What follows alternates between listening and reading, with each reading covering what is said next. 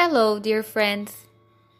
This is Marina Luizio bringing you a message from Tarcio Rodrigues in another episode of Coffee and Spiritism.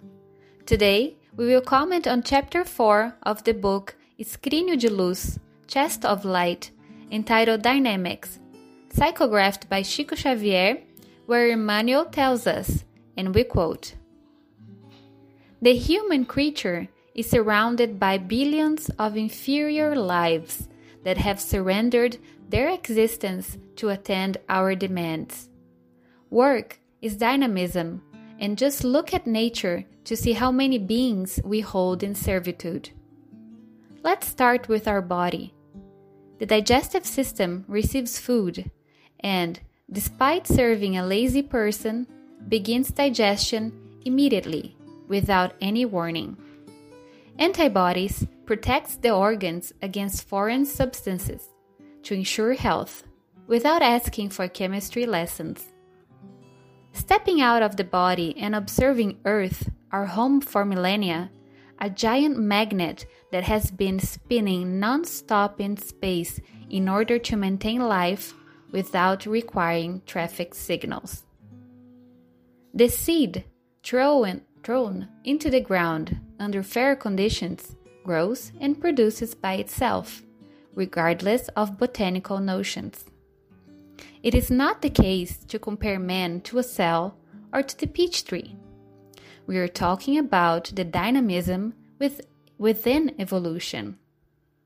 As the being develops itself, leaving animality and instinct on the path to reason, the divine laws integrate the individuality in the light of discernment through situations considered painful but necessary, so that the conscience adopts the voluntary cooperation in the execution of the Lord's purpose for its own benefit.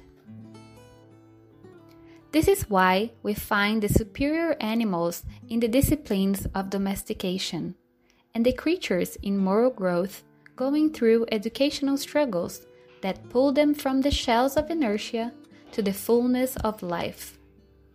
If your life benefits from Spiritism, you bring with you a guide that enlightens your reason, and therefore you're aware that constant dynamism is the tone of those who elevate themselves.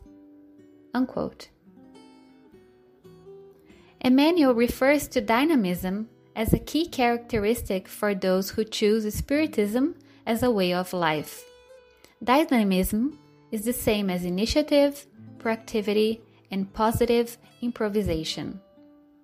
As we learned in the message, our own body, our planet, the seed, all play their role in nature without unproductive questioning or demanding rewards everything in nature cooperates in the dynamics of progress and to maintain life, without stopping, without complaint.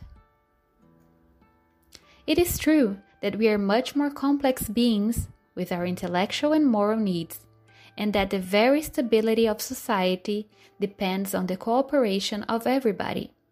But it is certain that if you don't waste time and keep your hands busy, operating within your own possibilities, you are contributing to fulfill the part that is yours to take.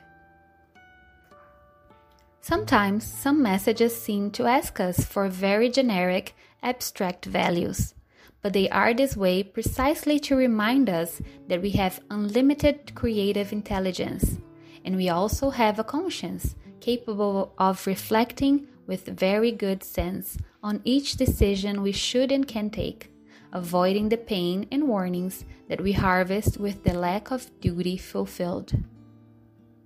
And as Emmanuel concludes, we quote You can act by yourself as much as you wish without waiting for warnings. Work and serve always because you already know that if on earth we are known by external opinions, as a spirit, what counts is the merit in service for each one. Unquote. Peace to everyone, and I will see you in the next episode of Coffee and Spiritism.